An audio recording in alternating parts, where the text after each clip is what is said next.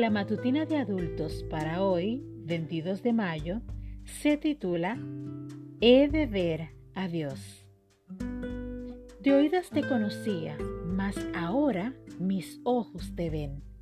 Job capítulo 42, versículo 5. Job se cuenta entre los personajes bíblicos más resilientes. Lo tenía todo y lo perdió todo.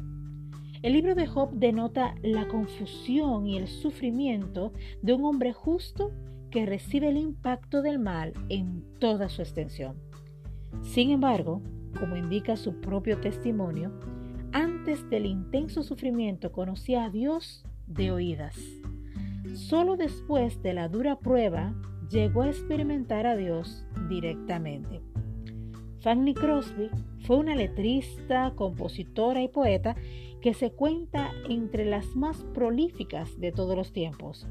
Su legado es fundamentalmente religioso e incluye más de 6.000 himnos y canciones religiosas como En Sion Jesús soy reina, Salvo en los tiernos brazos, Trabajad, trabajad o Con voz benigna te llama Jesús.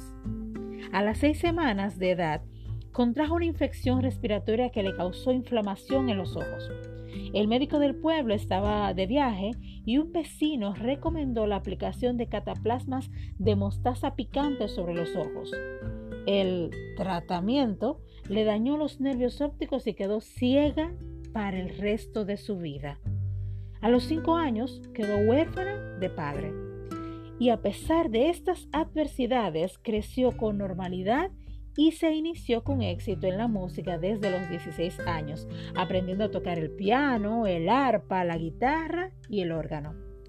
En una ocasión, un clérigo, intentando mostrar amabilidad, le dijo, Qué lástima que el maestro, habiéndole concedido tantos dones, no le diera también el de la vista. Enseguida ella replicó, ¿sabe usted cuál habría sido mi petición al nacer? Habría pedido ser ciega de nacimiento. Pero, ¿por qué? inquirió el religioso.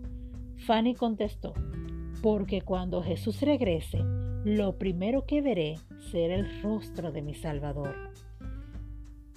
Esta mujer de Dios fue una bendición para todos los que la conocieron y sus himnos han sido y continúan siendo fuente de inspiración para muchos.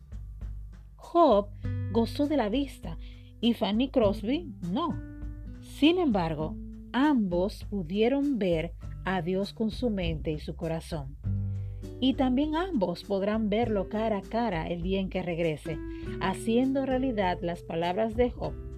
Yo sé que mi redentor vive y que al fin se levantará sobre el polvo, y que después de deshecha está mi piel, en mi carne he de ver a Dios. Esa opción es también para ti y para mí. Y podemos recobrar el ánimo pensando que lo veremos cara a cara cuando regrese a llevarnos con Él al cielo. Que Dios te bendiga.